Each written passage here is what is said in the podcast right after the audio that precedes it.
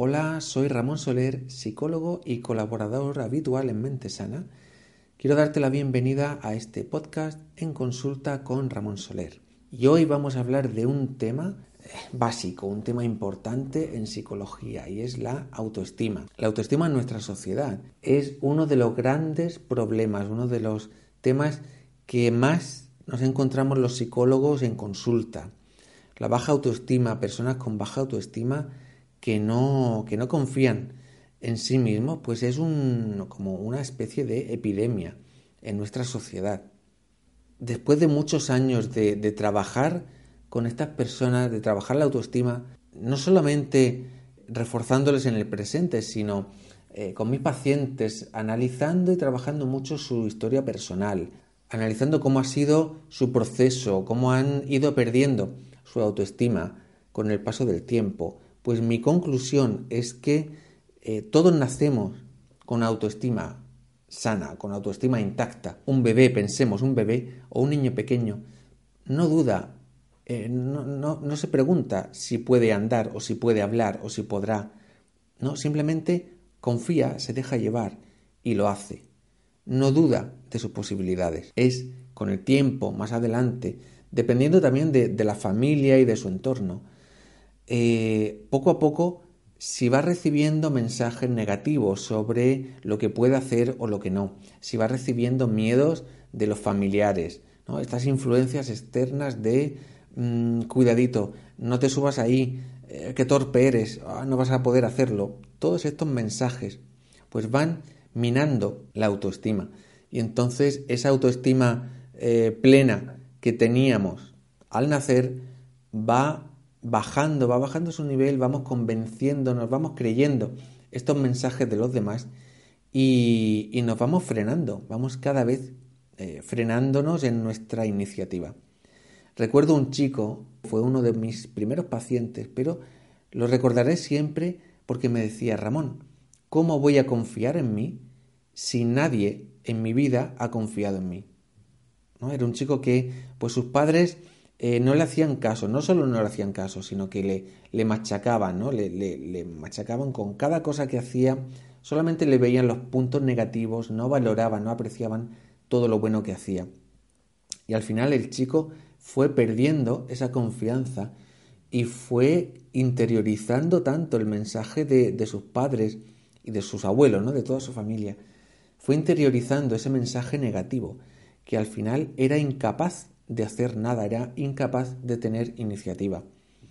Bueno, todo esto por, por esos miedos que hablamos, ¿no? Esos miedos que vamos interiorizando a lo largo de los años. No solamente la familia y el, entorno cercano, pensemos también en el colegio. ¿Cómo viven los niños el colegio, que debería ser un lugar donde potenciar todas las, las habilidades, eh, todos los gustos y las aficiones de los niños, pues se convierte en un, lugar donde se les machaca, no se les deja crecer, se permiten eh, abusos de unos sobre otros y todo esto va mermando la autoestima de, los niños. Yo lo veo también mucho en, terapia, ¿no? Los traumas tremendos que, tienen muchas personas por el colegio, tanto los profesores como con, compañeros, ¿no? Como ha sido el trato con ellos.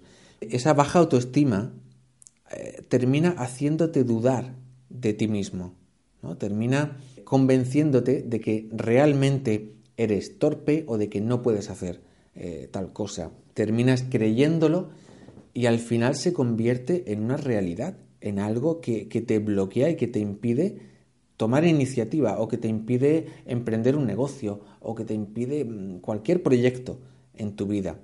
Y es así, es, por desgracia, es, como os decía al principio, es una epidemia en nuestra sociedad.